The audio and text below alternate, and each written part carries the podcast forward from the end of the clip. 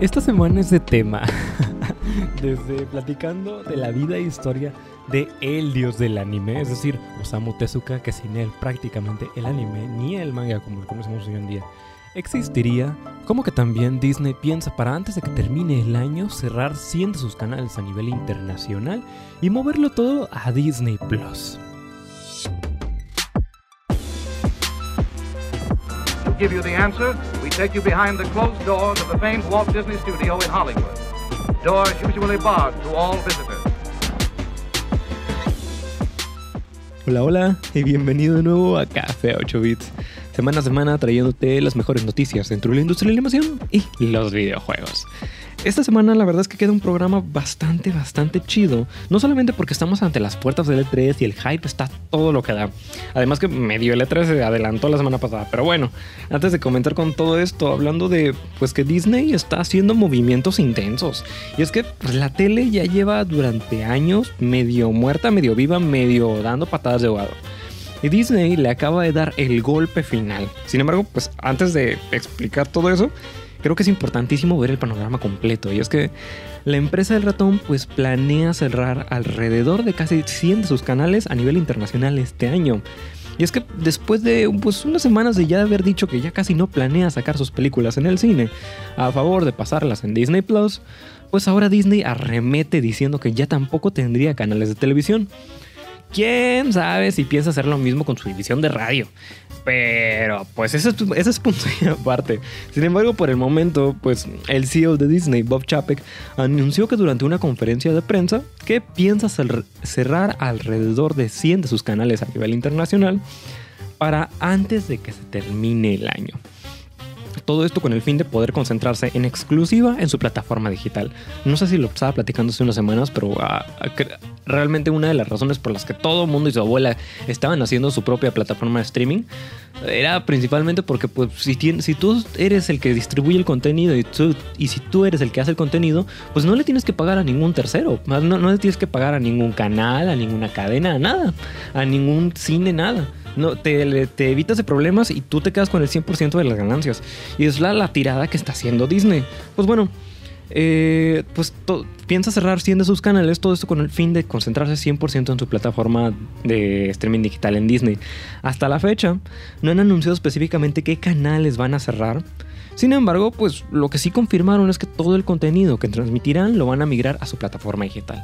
Que si Disney Channel, que si Disney, ah, no sé si, si también muevan a cambiarle algo de lo de... ay, lo de Nat Geo entre otras de sus plataformas. Pero ¿de qué van a cerrar? van a cerrar. De acuerdo con Chapek, pues el año pasado pues ya cerraron 30 de sus canales a nivel internacional y este año piensan continuar con mano dura con su cometido. Y pues este es un golpe fuerte para Asia, puesto que pues apenas en abril ya, ya habían dicho, sí, pues vamos a expandirnos a, a, Asia y ya habían dicho que iban a expandir hacia Hong Kong con 18 canales nuevos los cuales pues van a dejar de operar en menos de un año el primero de octubre. Dicho todo el choronol de largo, y creo que me voy a regresar un poco a lo que decía al iniciar la noticia. Regresando al punto anterior de hace desde hace unos minutos, pues está chido que Disney pues quiera ganar dinero. Bien por ellos. Eh, si quieren ganar más dinero por donde quieran, bien por ellos. Sin embargo, pues yo creo que pues en su obsesión por querer mudarse a todo digital, pues la verdad es que está, es posible, no sé. Pero es posible que se queden encerrados en su burbuja de oro donde todo el mundo tiene internet, ¿no? y donde todo mundo tiene una cuenta bancaria. Olvidándose, pues, al final del día, olvidándose de un montón de mercados donde hay gente menos privilegiada, donde, que es prácticamente la, la mayor parte de Latinoamérica. A ver, eh, la televisión pues lleva prácticamente muerta o medio dando patadas de ahogado en una gran cantidad de países a favor del streaming. Sin embargo, pues esta no es una realidad o esta no es la realidad del día a día para Latinoamérica y en definitiva no es la realidad para México. puesto que pues eh, al menos en mi círculo cercano de amigos y familia, lo que quieras, pues ninguno vemos televisión, eh, más que para, le prendes para ver el, el, pronóstico, le prendes para ver las noticias unos cinco minutos y hasta ahí. Pero en definitiva, ah, creo, creo que es importante que ah, destacar esto que en definitiva, pues mi posición en conjunto con el 99% de los alumnos del TEC de Monterrey, pues es una posición privilegiada. Es decir, en comparación con el resto del país, pues la, la vida diaria de un alumno del TEC de Monterrey no es la misma vida diaria que el resto del país. Entonces, la realidad es que aunque, aunque en mi círculo cercano, gran parte de mi generación, pues no usamos la tele más que para ver Netflix y para conectar el Xbox, este, pues esto no, no, no, se traduce al día a día del resto de las personas. Sin embargo, y, y, creo que esto, esto es lo importante de todo esto. Sin embargo, de acuerdo con el INEGI, en el 2019, uno de cada dos hogares en México de plano no tienen internet. Y la mitad de quienes sí tienen, pues cuentan con una conexión deficiente. Entonces, a lo que iba con todo esto es que si Disney cree que con aplicar el mismo modelo que va a hacer en Estados Unidos y el resto de Europa, cree que aplicando el mismo modelo va a funcionar para México o para Latinoamérica, pues lo más probable es que no. Y esto, esto es lo que, lo que me, me causa cosa por dentro.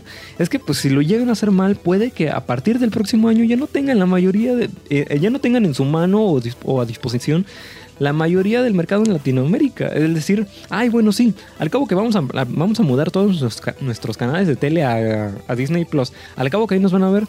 Pues sí, papá, pero pues piensa en Latinoamérica, donde pues la mitad de la gente no tiene internet y la otra mitad tiene internet deficiente. Entonces, no lo sé, no sé, hasta la fecha, lo bueno de todo es que hasta la fecha no han dicho cuáles canales han sido y no han dicho cómo lo van a hacer. Entonces, quién sabe, puede que Latinoamérica se salve y que de esos 100 canales no muevan mucho aquí en, México. Pero pues, o, que tal vez les den y digan, bueno, pues sabes que vamos a cortar todo en México. quién sabe. Solo, solo, el tiempo lo dirá, pues, pero lo que sí sabemos es que, pues, esta jugada de, en definitiva no va a ser la última. Es decir, eh, hace unas dos, tres semanas, el CEO de Disney, Bob Chapek, había dicho: Sí, sí, sí, no, todas nuestras películas. Esto era cuando acababa de salir el remake de Mulan. Que habían dicho: Sí, sí, sí, mira, todas nuestras películas van a ser distribuidas exclusivamente en Disney Plus y le vamos a cerrar. No vamos a dejar de sacar películas en el cine, pero van a ser menos las películas que vamos a estar sacando. Y viéndolo de manera fría, pues tiene mucho sentido, considerando que AMC, que es la cadena de cines más grande, de, de, Estados Unidos o una de las más grandes de Estados Unidos, pues apenas el año pasado estaba casi casi que al punto de la bancarrota. Se salvaron por un pelito de rana. Estuvieron a, a nada de, de quedarse en ceros. Y en Estados Unidos cada vez menos gente va al cine porque el precio del boleto es increíblemente más caro. Haz de cuenta, imagínate que vas con una familia, que tienes el hijo y que tienes tu pareja y que vas a pagar tú por todo. Un boleto son, ¿qué serán? 9 dólares aproximadamente. El boleto del niño van a salir como en unos 6, 7 dólares. Entre que, entre que una cosa y otra ya se te fueron 40 entre que las palomitas y las galletas y la entrada y el lugar el estacionamiento y que se te va la cosa pues ya no, ya no cuacha, ya no clacha con todo. En especial si consideramos que pues Netflix allá en Estados Unidos son como, si mal no me acuerdo, como 9 dólares. ¿Por qué pagarías como 50 dólares o 40 dólares en una salida para dos horas en el cine cuando puedes pagar una fracción del precio y pagar a Netflix? Sí, la experiencia en el cine no es la misma que tener la experiencia en la tele de tu casa, pero le sale, al menos en Estados Unidos, tiene mucho más sentido y es más o menos a la tirada que está haciendo Disney. Si Disney ya dijo que va a recortar sus películas en el cine y ahora está diciendo que está recortando sus, canales de televisión, pues no la veo tan lejana que en el futuro pueden recortar alguna que otra cosa más. Y continuando con noticias del otaku conocedor de cultura, eh, del 1 al 13 de junio la Cineteca Nacional y estaría realizando el ciclo de cine retrospectiva Osamu Tezuka. En este ciclo se presentarían varias películas del anime con personajes célebres del mangaka. Para dar un poco de contexto y si no tienes idea de quién es Tezuka. Él en Japón es conocido como el dios del anime o el papá del anime y con buena razón yo diría que sin él muy fácilmente no existiría el anime. O, si existiría, en el caso de que existiese, eh, no existiría como lo conocemos hoy en día. Haz de cuenta, el estilo tan característico de los ojos, de los ojos tamaño familiar en una cara, fue, fue hecho por Tezuka, fue inspirado por Tezuka. El, antes de que existiese Astro Boy en los 60s, a principios de los 60 en el 63, el anime prácticamente casi que no existía y, con buena razón, haz de cuenta, en Japón en esa época pues apenas acababa de perder a la Segunda Guerra Mundial y en ese momento pues tenían una recesión económica bastante, bastante intensa. Entonces pues con, que no había dinero y con que la gente no tenía, no, no, no, no, era un mercado tan grande, no fue hasta que Astro Boy hizo que explotara el mundo del anime, es cuando realmente de ahí se abrieron las puertas para todo lo demás. Y es la razón por la que Tezuka es conocido como el dios del anime, el papá del anime, que aunque tú no te vayas a ver alguna de las películas, está padre como para, para, como para dato curioso, para el geek del día a día. Es de, ah, órale, está chido aprender de lo que me gusta y aunque no puede que no me siente a ver los, el punto y coma, que no me siente a ver las cosas al manga y los animes en su momento, pues está padre saberlo y para saber cómo, cómo inició todo esto. La cartelera de todas las películas las puedes consultar en la página oficial de la Cineteca Nacional. Y las cintas que se exhibirían están Astro Boy, Héroe del Espacio, Blackjack, la película, Kimba, el león blanco, la historia de, bueno, Kimba, el león blanco, eh, el rey león, el rey león, la historia de Osamu Tezuka, soy Son Goku, las mil y una noches, Leo, el rey de la selva, entre alguna que otra película más. Además, habría cortometrajes distintos y un programa de doblaje en el que se presentarían Adaga Chigahara y The Film is Life. Eh, Osamu Tezuka, pues es con bien, bien merecido. Es considerado como el padre del manga y lo conocemos pues por un montón de estas obras que prácticamente impulsaron lo que tenemos hoy en día. Si no fuese por Godzilla y si no fuese por Astro Boy, no tendríamos lo que tenemos hoy en día. Realmente, él fue, él fue un pionero en el mundo del anime. Y más o menos para, para salirme un poco por la tangente. El señor nació en los 20s y para cuando estaba en la secundaria, él la mayor parte del tiempo estaba dibujando cómics. No fue hasta el 44 donde lo enlistaron para trabajar en una fábrica que apoyaba al ejército militar durante la Segunda Guerra Mundial. Y la verdad es que esa experiencia de primera mano con la guerra fue una de las principales cosas por las que influenciaría su vida en el manga por el resto, por el resto de su vida. Y esto está bastante padre porque de alguna manera u otra, la guerra afectó pero bien cañón a Japón. No solamente a nivel económico, sino, sino también a nivel moral. Haz de cuenta, el, el que Godzilla, una de las franquicias más grandes y más reconocidas de Japón, sea una lagartijota radiactiva que destruye Japón, no es coincidencia alguna. El, el, que Astro Boy sea un robot que está defendiendo la destrucción de Japón no es coincidencia alguna, que de alguna manera todas estas personas fueron marcadas por la guerra y por los, los horrores de la, de la bomba atómica.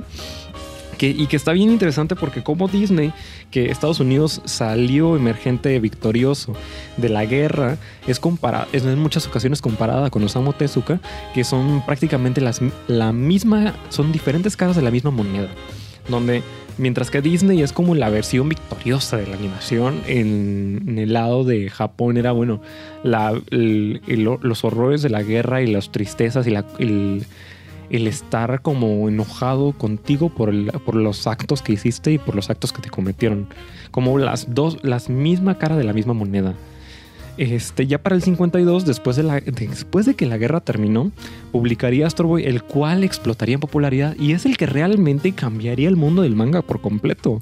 Habiendo crecido en los tenidos y 40, pues Tezuka fue pues un gran, pero gran fan de las caricaturas de Disney. Es más, de ahí tomó realmente muchas de sus inspiraciones para su estilo artístico, como las facciones de la cara exagerada y los ojos enormes de los que yo estaba platicando, que prácticamente fueron los que cambiaron el manga por completo y fueron los que resonaron más con el público japonés en su momento. Antes de él, pues casi nadie dibujaba como lo conocemos hoy en día. casi nadie dibujaba manga como lo conocemos hoy en día. Es más, en muchas ocasiones se parecía mucho más a Disney que otra cosa y con buena, con buena razón. Digo, Disney estaba al punto de al, a pie de cañón en su momento. Era él que estaba innovando en el mundo de la animación.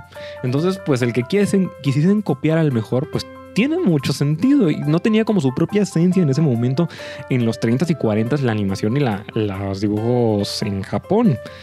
Durante su infancia, pues la verdad es que Tezuka vivió los horrores de la guerra, de la Segunda Guerra Mundial, y esto impactó notablemente en su, en su vida y en su sensibilidad y por supuesto en su carrera profesional. Es que a partir de ese terrible suceso es la razón por la que se preocupó principalmente por querer transmitir mensajes optimistas humanitarios a través de sus creaciones, como de que en, el background esté la guerra, esté los horrores de la guerra, pero que al principio estuviese como este mensaje optimista de, bueno, tuvimos esto, pero podemos superarlo, aunque no, no sepamos cómo, de alguna manera tenemos la esperanza de superarlo. Y al final del día, pues Astro Boy fue el primero, el del 63 fue el primero en muchas cosas en la historia. Por ejemplo, para empezar, esta fue la primera vez en la historia que un anime era adaptado de un manga. Antes de ello, todos los animes que se hacían o todas las caricaturas en Japón que se hacían eran originales hasta cierto punto. Ninguno era adaptado de un manga porque el manga no tenía tanto pegue, era como los cómics sencillos, ¿no? No era el, el eh, no era la base. Ahorita vemos todos los animes de hoy en día y la gran, gran, gran, el 99% están basados en un manga o en una novela visual o en una novela ligera. No había en ese momento ningún anime que había basado en un manga y fue parte del gran éxito que tuvo, sí. Sin embargo, su verdadero mole y su verdadero fuerte de cómo, de por qué explotó tanto el, anime de Astro Boy fue cómo revolucionó la manera en que se hacía anime en Japón. Para dar un poco de contexto. En los 30s y 40s, la animación en Japón, pues con justa razón y como lo venía mencionando, pues intentaba copiar a China y Estados Unidos porque eran los mejores. E intentaba copiar como ese los movimientos característicos fluidos y exagerados de las caricaturas de Merry Melodies y de Steamboat Willie. O si por ejemplo has visto en alguna ocasión las caricaturas de Betty Boop, ese movimiento tan característico de los 20 de, de las caricaturas en su momento intentaban como tirarle eso porque decían, bueno, pues eso es lo que venden, ¿no? Eso es lo que la gente quiere, vamos a hacer eso. Sin embargo, pues si te habrás dado cuenta, eh, o en, en, muchas ocasiones, pues esos cortos eran cortos por una razón. Es decir, no pasaban de los 10 minutos. Y en muchas ocasiones cuando se publicaban en los cines, bueno, en los teatros en ese momento, pues pasaban varios meses entre cada una de ellas. Pasaban, requemaban los mismos una y otra vez y de vez en cuando, cada seis meses o cada cuatro meses, sacaban un nuevo corto diferente.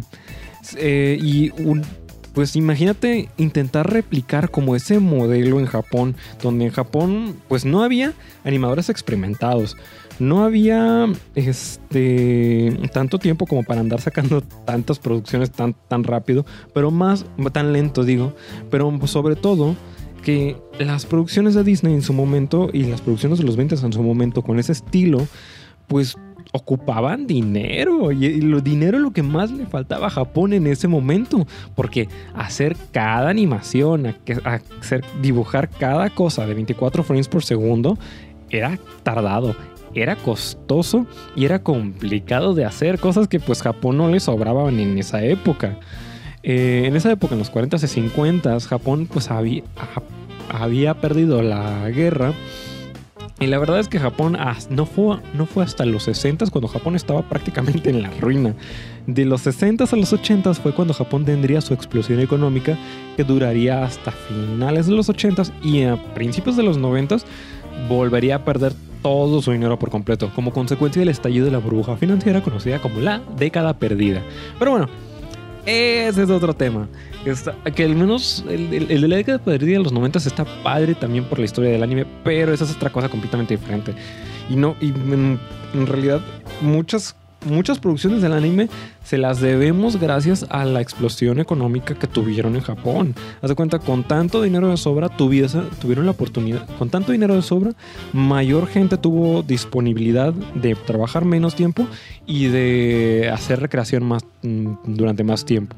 Lo cual en consecuencia le dio a más gente a poder diversificarse hacia las artes, lo cual en consecuencia le dio más posibilidad de que hubiesen más artistas y en consecuencia le dio a más posibilidad de que hubiese más anime más barato en, en, mayor producción. Está, está chido, pero bueno.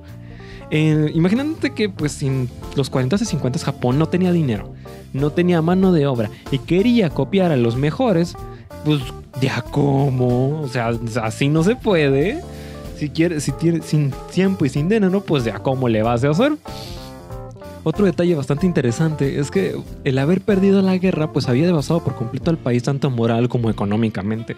Y esa es una de las principales razones por las que los principales trabajos de la época pues en su mayoría son bastante tristes, aunque con finales de esperanza y prosperidad en, en el gran panorama de las cosas eran bastante depresivos, depresivos de alguna manera, desde Godzilla, la lagartijota, la lagartijota radioactiva que destruye el país hasta Astro Boy. Realmente Japón en esa época estaba tan mal que como consecuencia de la guerra y de la ocupación estadounidense en Japón, el, país había perdido el 42% de la riqueza nacional y el 44% de la capacidad industrial. Todo eso sin mencionar que realmente el país estaba devastado en, nivel de infraestructura y a nivel, y a nivel personal, a nivel moral, sin gente, sin dinero, intentando hacer animación de la chida este, y de ultra mega calidad del estilo de Disney, no, pues olvídate. En esa época realmente, insisto, estuvo a punto de morir el anime en Japón de no ser por Tezuka. No fue hasta 1973 63, cuando Osamu Tezuka publicó la adaptación al anime de Astro Boy, cuando el mundo pues, prácticamente se estremeció por completo y, muchos más países voltearon a ver a Japón y es de, órales, sí están haciendo cosas chidas. Y cuando el manga en Japón se empezó a volver mainstream, pasó de ser como de los... Eh, de, los, de los cómics exclusivamente para niños y pasó al, al gran público con un tiraje o una transmisión desde el 1 de enero del 63 hasta el último día del 66 con un total de 200 episodios, sobra decir que el, anime realmente fue increíblemente exitoso. Y la principal razón por la que logró semejante hazaña el señor es que cambió casi por completo la manera en que se animaba en su momento. Para dar un poco de contexto y para no hacerte el cuento de largo. Una película live action por lo general son 24 frames por segundo, o lo que serían 24 fotos mostradas en un segundo. En comparativa, pues una película Blu-ray por lo general son 60 FPS. O si una vez has visto un gameplay en YouTube a 60, pues te habrás dado cuenta. te habrás dado cuenta que se siente diferente. Eh, en un live action, en mi opinión, se siente raro. El que, el que no te lo muestren a 24 y que te lo muestren a 60 se ve feo, se, se ve algo como que no cuadra. Sin embargo, pues en los videojuegos está perfecto. Entre más FPS es mucho, pero mucho mejor. Y la razón por la que se usa 24 en Hollywood es porque, pues supuestamente, pues la es, lo 24 es la velocidad que más se asemeja al ojo humano en, en, cuestión de costos, en comparativa de costos con la, con la cantidad de tecnología que tenían en ese momento. Si 24 era lo más cercano y era lo más barato, pues bueno, C24 será. Dejando la explicación de lado, pues los cortos de Disney en los 20s y 30s originalmente igual, también siguiendo la tradición del cine, pues se animaban a 24. Tiene todo el sentido del mundo, ¿verdad? Sin embargo, pues si, si hacemos cuentas, animar 24 cuadros, pues rápidamente se vuelven increíblemente costosos, extremadamente costosos sin dinero, pues Japón nunca hubiese tenido la oportunidad de competir. Y esta es una de las principales razones por las que casi la animación dejó de existir en, el país. Y por la que en ese momento casi no hacían animación en comparación con décadas después. Entonces, una de las cosas más chidas es que Tezuka decide que la serie de Astro Boy, para abaratar costos y para mantener una transmisión semanal, desde el 63 hasta el 66 sin morir en el intento, pues en vez de animar a 24 iban a animar a 12. O incluso donde se ocupase mucho menos, ya sea a 6 o a 8 donde por segundo, por lo general, ibas a ver solamente 12 cuadros por segundo. A esta técnica se le llamó, o Tezuka le llamó, animación limitada.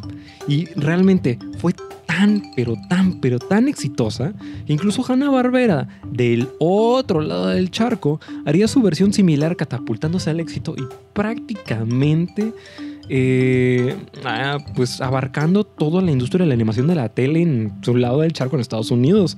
Y en Japón prácticamente la animación limitada dominó. En nuestro rancho, ya sea tanto en Japón como en nuestro rancho, la animación limitada eh, lo vemos en toda la animación, incluso en las películas, por la gran cantidad de éxito que tuvo. La idea original es que iban a mantener la animación lo más fiel posible a los cómics o al manga, manteniendo las poses principales y rellenando los momentos entre cada panel. Así de, bueno, pues no ni, llegaban y le preguntaban, Tezuka, ¿qué hacemos aquí? Tú no te la complicas. Tú nada más copias los paneles originales y los rellenas ahí entre medio y medio para tratar de abaratar los costos y mantener la producción lo más rápido posible. A veces la animación limitada está hecha para bien, eso sí, y otras veces está hecha para mal. Por ejemplo, una de las razones por las que el anime tiene una tan mala reputación es por car- cari- caricaturas como Yu-Gi-Oh o Pokémon, donde la verdad sí se pasan de lanza, eh, donde en vez de animar una, una escena completa como Dios manda, pues solamente hacen paneos del dibujo y le movían la boca al pobre Ash de vez en cuando si te iba bien. Eso, eso sí, si te iba mal, ya ni la boca le movían, así como estilo Dragon Ball, donde la mayoría del diálogo sucedía en la mente del personaje, como por 10 capítulos con tal de exprimir lo más posible el tiempo y dinero a los episodios. Y esa es una de las razones por las que supuestamente mucha gente tiene la mala, debido a la animación limitada, exagerada, es porque muchas personas tienen la mala percepción de que el anime es chafa o es, o es animación X. Voy a intentar terminar con todo esto en el minuto que me queda, pero la veo bien complicada. Anyway, sin embargo, eh, lo más chido que ha sucedido en los últimos años es que han tomado la animación limitada que originalmente era para abaratar costos y la han usado como decisión artística por completo. Es decir, por ejemplo, si alguna vez has visto la película de Into the Spider-Verse, te habrás dado, te habrás dado cuenta que realmente como que se siente chopeada en los movimientos y esa fue una decisión 100% artística, porque los creadores querían de alguna manera acercarse lo más posible a un cómic en una película. O por ejemplo, si, de si hasta ahorita ya has visto este mes la película de Mitchell contra las máquinas en Netflix, te habrás dado cuenta que la animación tiene una animación bastante chida, donde cuando Katy se emociona mucho, o le da miedo a algo mucho, o tiene como una emoción bastante grande, esas animaciones extras que se ven medio chopeadas, que le llaman Cativisión, de acuerdo al- a Netflix. Esa fue una decisión completamente artística de una, una reutilización de la animación limitada. Pero bueno, ya no me alcanza el tiempo para continuar con lo demás. Si disfrutaste del programa, este podcast anteriores los puedes escuchar en Spotify, iTunes, Anchor, Podcast FM o donde sea que te guste escuchar tu podcast bajo el mismo nombre de Café a 8 bits. De igual manera, este, intento traer como noticias y entrevistas y lo que sea, pero pues soy solamente una persona haciendo un programa semanal, entonces está complicado y mm, entre, entre una cosa y otra se complica bastante la cosa. Me despido y nos vemos hasta la siguiente semana. Te deseo un excelente fin de semana y bye bye.